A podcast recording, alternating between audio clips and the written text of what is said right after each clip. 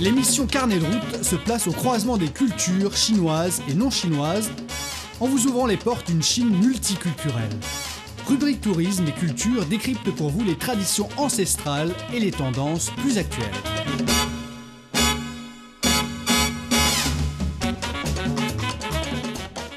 Bonjour à tous, bienvenue à l'écoute de notre émission Carnet de route. Notre émission se divise en deux parties. Pour la première partie, on va entamer un voyage dans la province du Hunan avec notre journaliste Julie. Pour la deuxième partie, c'est cours de chinois que nous allons donner Xiaodai et Thomas. La province du Hunan est située dans le sud de la Chine, sur le cours moyen du Changjiang. Et bien aujourd'hui, en compagnie de notre journaliste Julie, on va partir dans trois endroits emblématiques de la province du Hunan, Zhangjiajie, Fenghuang et Changsha. Là, on va admirer une province chinoise au paysage naturel magnifique, pleine d'exotisme et surtout déportante de vitalité. Eh bien, on commence tout de suite euh, notre voyage avec Julie dans la province du Hunan.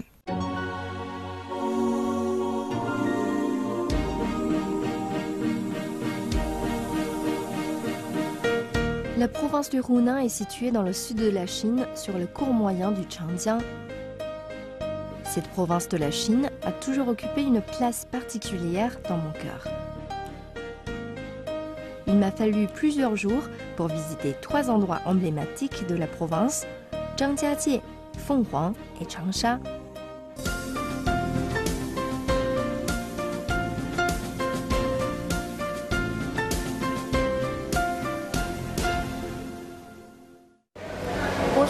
Je me trouve en ce moment à Zhangjiajie, une ville située dans le nord-ouest de la province. Derrière moi, c'est un très long téléphérique. On m'a dit que c'est le plus long téléphérique de haute montagne du monde, avec une longueur totale de 7,5 km. Le trajet va durer environ 30 minutes. Mais où va-t-il m'emmener? Mon aventure commence tout de suite.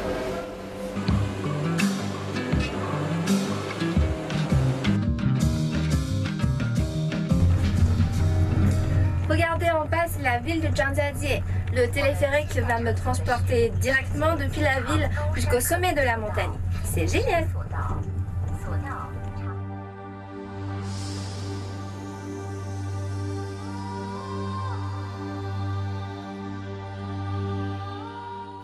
Zhangjiajie est située au nord-ouest de la province du Hunan, au point de jonction entre le haut plateau Yunnan-Guizhou et la zone de subsidence du lac Dongting. Ici, les reliefs montagneux occupent 76% de la superficie totale, avec des strates extrêmement variées et complexes. Mais la plus grande particularité de Zhangjiajie, ce sont ses forêts de pics en grès carzeux, un phénomène très rare dans le monde. Les montagnes de Zhangjiajie, avec leurs formes bizarres, évoquent bien sûr un sentiment de danger et d'aventure, mais aussi une sensation de mystère.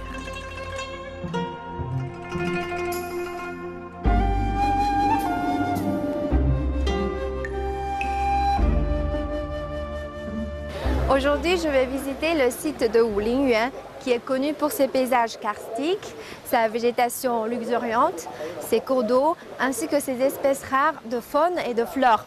Il y a beaucoup de macaques dans le parc. Je vais devoir faire attention car j'ai peur qu'ils essaient de me piquer mon téléphone. Lorsque Julie est en train d'approcher un macaque, Nie Jingming, un responsable du site de Wulingyuan de Zhangjiajie, l'a empêché. Mademoiselle, ne vous approchez pas trop, merci de faire attention. Vous êtes du site? Oui, C'est quelle espèce ce singe? C'est un macaque. Il y en a combien dans la réserve? Dans toute la réserve, on en compte plus de 5000. Qui s'occupe de les nourrir euh, et de les protéger? Il y a des fruits sauvages dans les montagnes et puis on leur donne régulièrement des choses à manger. On ne veut pas qu'ils blessent les visiteurs. Tu vois, il a l'air assez féroce. Ça leur arrive souvent d'embêter les visiteurs?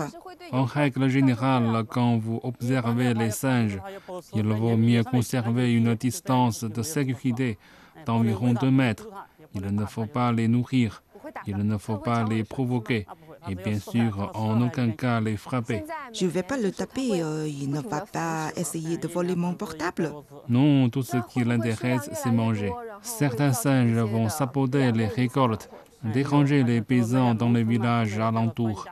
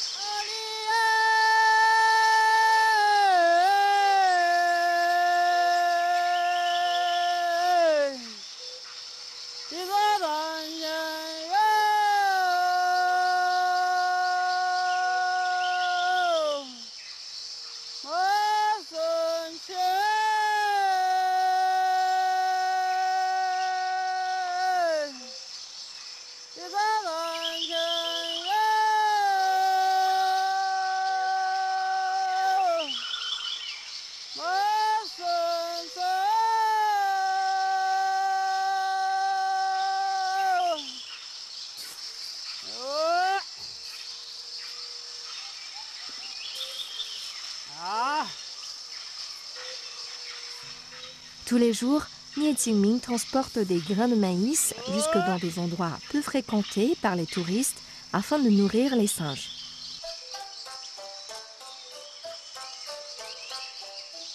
Les singes de Zhangjiajie mènent une vie assez enviable. Quand ils ont soif, ils boivent l'eau des ruisseaux. Quand ils sont fatigués, ils s'étendent sur une branche d'arbre. Leur plus grande préoccupation dans la vie, c'est manger encore et toujours.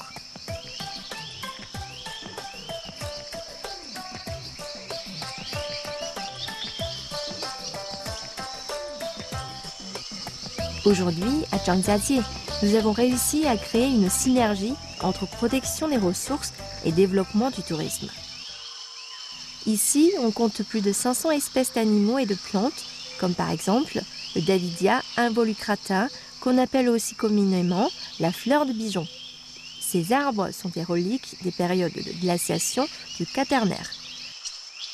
Si la diversité est aussi bien préservée à Zhangjiajie, c'est grâce à des gardes forestiers comme Zhou Shiho. Parmi les nombreuses tâches qui lui incombent, prévenir les risques d'incendie, promouvoir les concepts de protection de l'environnement auprès des touristes, anticiper les maladies des plantes et lutter contre les insectes nuisibles. En compagnie de Zhou Shiho, un garde forestier du site Wulingyuan, on a fait un tour dans la zone de réserve. Vous savez de quel arbre il s'agit? Non, c'est quelle espèce d'arbre? C'est une variété de Pinus masoniana qui pousse dans notre région montagneuse de Wulin. On l'appelle le pin de Wulin. Pourquoi faut-il l'emballer de cette façon? Parce que ces arbres sont déjà flétris. Il faut en débarrasser la montagne. Quand c'est possible de les empiler, on fait un grand tas. Et ensuite, on empale. Ici, à l'intérieur, il y a des coléoptères. C'est un longicorne qui est porteur du nématode du pain.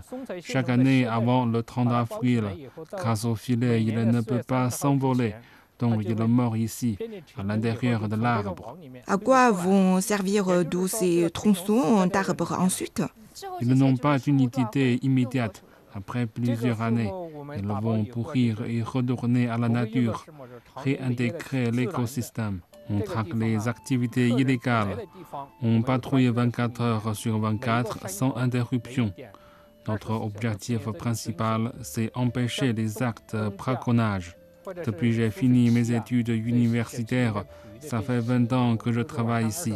Je suis employé ici à la protection des ressources depuis 10 ans. Le plus agréable dans ce travail, c'est qu'on évolue chaque jour dans un environnement magnifique. Quand la montagne est aussi belle, quand les rivières sont aussi limpides, vous êtes forcément de bonne humeur.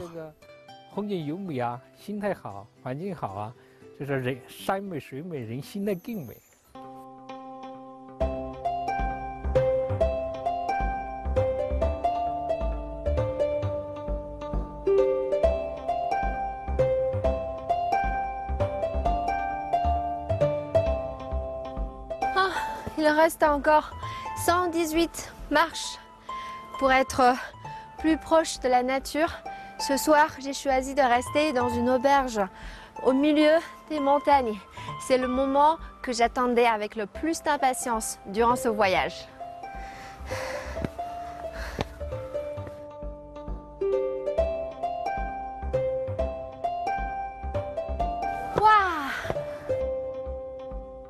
Bonjour, vous êtes Julie Oui, j'ai réservé une chambre pour ce soir. C'est très beau chez vous. Ouais, ma chambre. Je vous en prie. Je vous montre par ici. L'air est excellent ici. C'est vrai, vous avez du mal à monter. J'ai grimpé beaucoup de marches. Et voici votre chambre.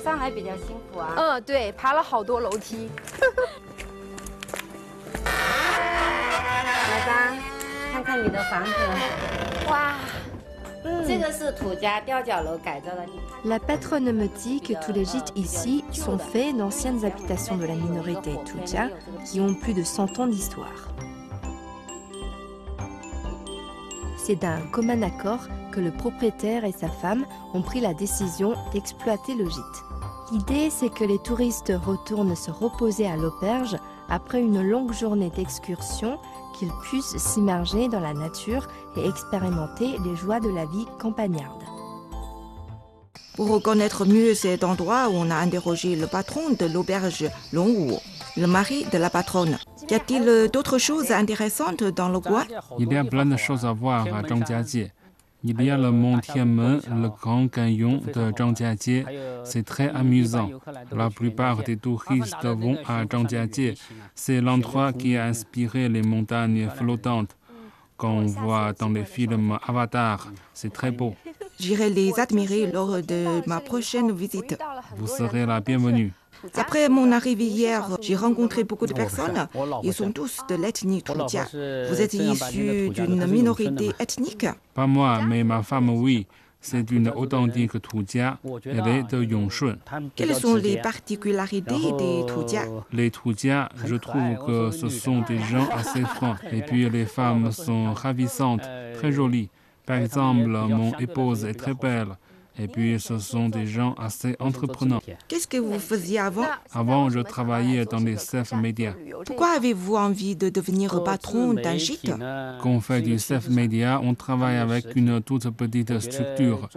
Il n'y a pas d'actifs, rien de tangible. J'avais envie de faire quelque chose de concret avec une vraie structure. Et puis, il y a une autre raison. Zhangjiajie est un très bel endroit. Quand on se tient là et qu'on regarde la montagne, quand il pleut, que les nuages de brume encerclent la montagne, j'adore contempler ce spectacle. C'est agréable, ça m'apaise. Après être venu ici pour la première fois, j'ai beaucoup aimé. J'ai décidé que j'allais vivre ici. Et donc, je suis venu m'installer. Au départ, vous n'êtes pas de Zhangjiajie. Je suis de la province du Hunan, mais je viens de Chenzhou. Par contre, ma femme est de Yongshun. Sa grande sœur est mariée ici, dans la montagne.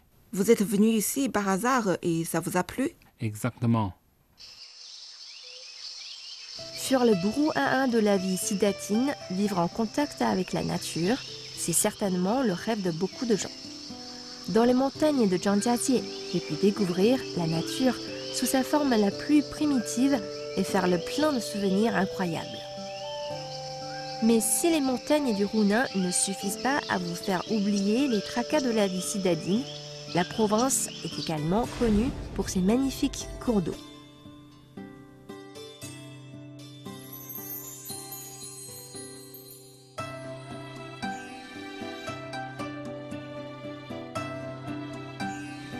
À environ 200 km de Zhangjiajie serpente une rivière, la rivière Trou, qui traverse paisiblement la vieille ville de Fenghuang, fière de ses plus de 460 ans d'histoire.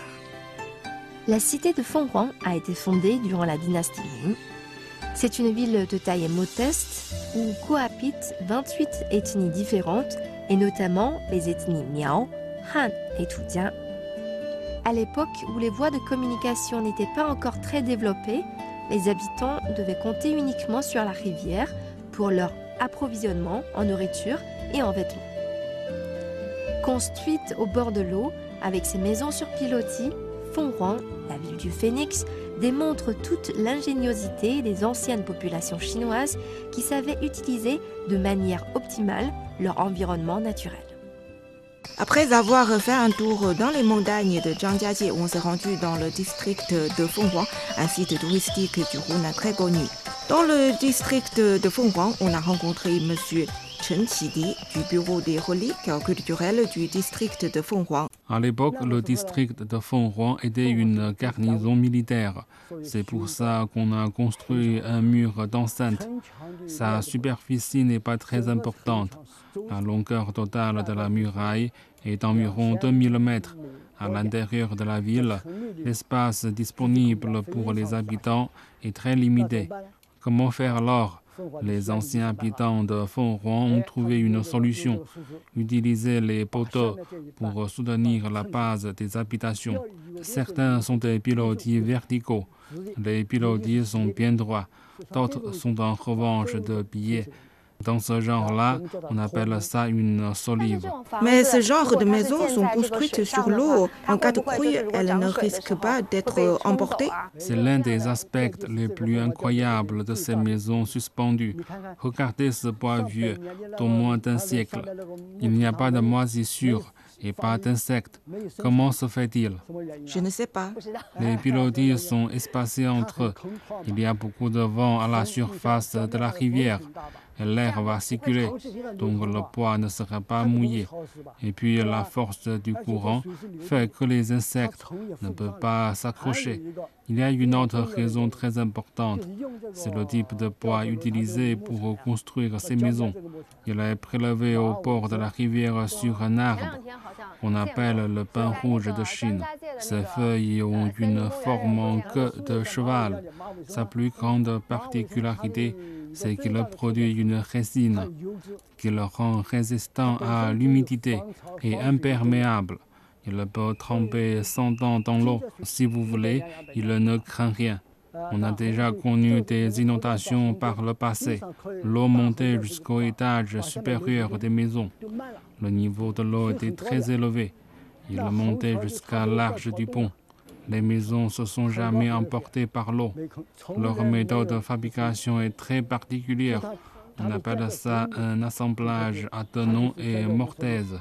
Tous ces emboîtements forment une structure compacte qui rend très difficile un écroulement. Ces maisons suspendues constituent une sorte de patrimoine culturel. C'est une création purement locale. On ne trouverait ça nullement par ailleurs.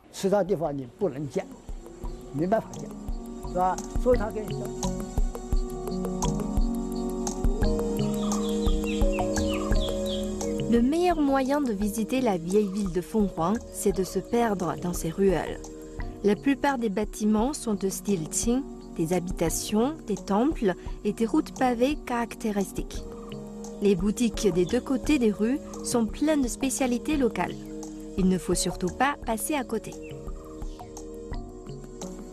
Bonjour, je vous en prie, regardez, c'est du batik. C'est un artisanat local. Oui, c'est ça. C'est une œuvre en cours de réalisation. C'est une fleur de lotus que j'ai dessinée. Euh, c'est vous qui avez euh, fait tout cela Oui, c'est moi qui fais les foulards et les tableaux. C'est impressionnant. Chaque œuvre est réalisée avec ce stylet. On le recouvre de cire. Avant de dessiner, les endroits avec de la cire ne peuvent pas être teints. Je peux vous montrer comme ça, les endroits avec de la cire ne se tiendront pas. Ce sont les parties blanches qui seront teintes. C'est pour éviter que tout ne se daigne. Nous pouvons appliquer les couleurs euh, qu'on veut sur les endroits sans cire. Ce sont des contours. Oui, voilà le résultat une fois teint. C'est bleu et blanc. Cette poupée est mignonne. C'est une poupée miao. C'est des vêtements traditionnels? Oui, sur euh, cette poupée miao, tout est fait main. Ce sont des vêtements portés au quotidien ou seulement lors des fêtes? Ils semblent très fastueux.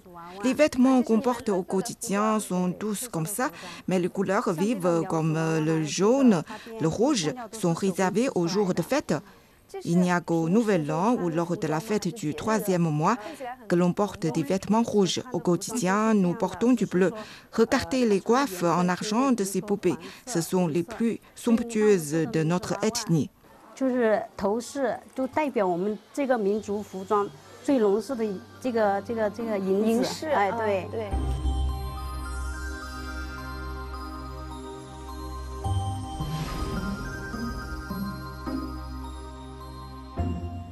La minorité Miao est l'une des nombreuses ethnies vivant près de la rivière Trou. J'ai eu la chance de pouvoir essayer une tenue traditionnelle Miao à l'esthétique audacieuse et chaleureuse.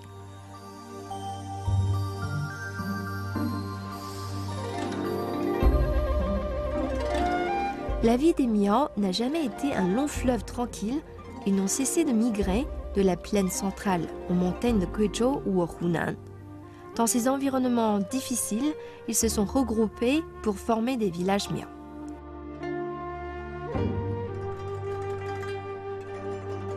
Mais il y a quelques centaines d'années, des Miao se sont rendus dans la région de Fenghuang et peut-être parce qu'ils ont été émerveillés par la rivière Trou, ils ont décidé de s'y installer. Ils sont toujours là aujourd'hui. Là, on a rencontré euh, une dame âgée dans le village qui s'appelle Ma. Madame, quel âge avez-vous? Je suis vieille. Non, vous paraissez très jeune. Je suis vieille très vieille. Ça vous fatigue de monter ces escaliers tous les jours? Il y a beaucoup d'escaliers dans le village. Ce n'est rien, nous avons l'habitude. Votre famille vit ici depuis combien de générations Depuis toujours? Oui. Combien de personnes y a-t-il dans votre famille? J'ai deux fils et trois filles. Combien de vos enfants vivent encore ici? Les deux garçons. Ils sont restés dans le village. Mes trois filles sont mariées. Ah, vos trois filles sont parties après leur mariage. Quel travail font-ils? Vos fils, ils travaillent ailleurs. Où ça? L'un des deux a ouvert une usine à Shenzhen. Vous êtes allé à Shenzhen? Oui. Euh, Qu'est-ce que vous en avez pensé? Je préfère notre village. Vous avez eu un peu de mal à vous adapter à cette grande ville? Oui, un peu. Vous préférez cette ville que ce village? Je préfère ce village, je suis habituée.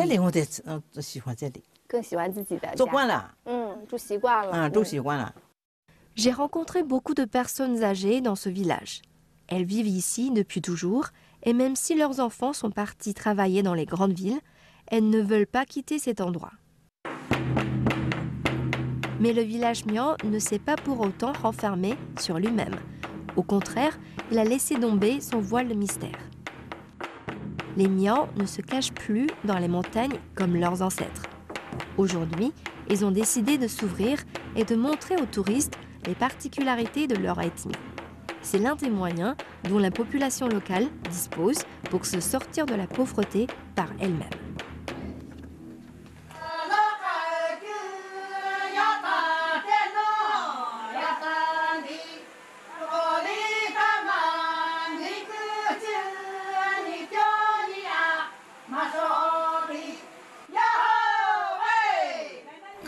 Portent toast aux invités, ils ont l'habitude de chanter. Madame, c'est de la liqueur Miao. Goûtez. Buvez d'un trait pour une vie en paix. C'est une bénédiction Miao. Merci. Un grand merci aux Miao si accueillants, grâce à qui j'ai passé un agréable moment à Fonghuang. Je leur souhaite tout le bonheur du monde. La prochaine étape de mon voyage est un lieu incontournable du Hunan. La dernière destination de ce voyage est la ville de Changsha, le chef-lieu de la province du Hunan. Je me trouve sur l'avenue piétonne Wuyi, le point névralgique de la ville. C'est le quartier le plus ancien de Changsha, avec une histoire vieille de plus de 2000 ans. Changsha est la capitale du Hunan. Elle est divisée par la rivière Xiang en une partie ouest et une partie est. La place Wuyi est le cœur de la partie est. C'est l'endroit le plus dynamique de la ville depuis 2000 ans. À l'ouest, c'est la montagne Yuelu qui revêt une importance particulière.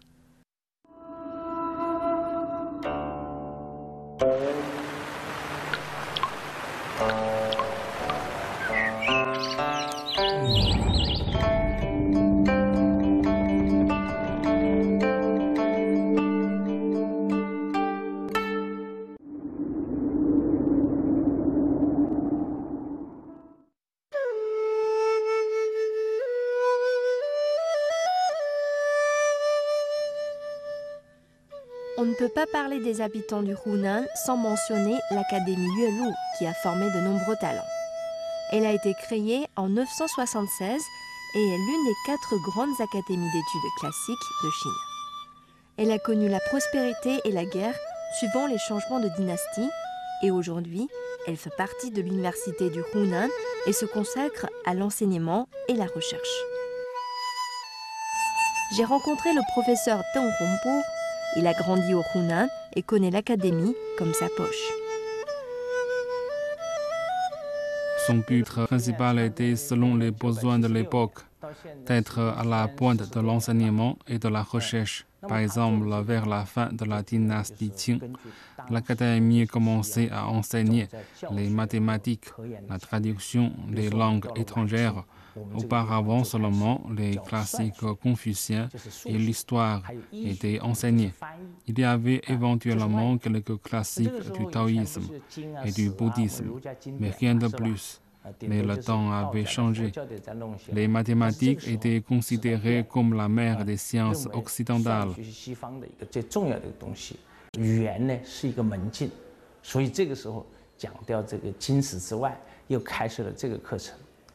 En plus de mille ans, l'Académie Yuelu a formé de nombreuses personnalités bien connues des Chinois. Zhu Xi, l'un des plus grands néo-confucianistes, Wei Yuan, qui a conduit la pensée chinoise vers la modernité, les célèbres fonctionnaires Zheng Guofan et Zhou Zongtang, ou encore Guo Songtao, le premier ambassadeur de Chine de l'ère moderne.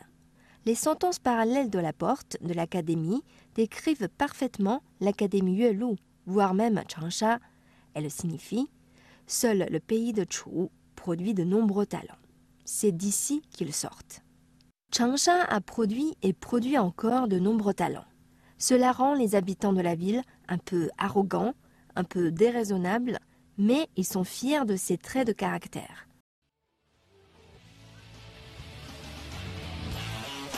Peut-être que le professeur Deng Hongpo a raison. Les habitants du Hunan sont avant tout déterminés. En temps de guerre, ils étaient courageux et acharnés. Et aujourd'hui, en période de paix, ils n'épargnent aucun effort pour profiter de la nouvelle ère. Changsha est actuellement la ville où l'économie nocturne est la plus florissante. Elle fait preuve de vitalité et de dynamisme, comme si tout venait juste de commencer.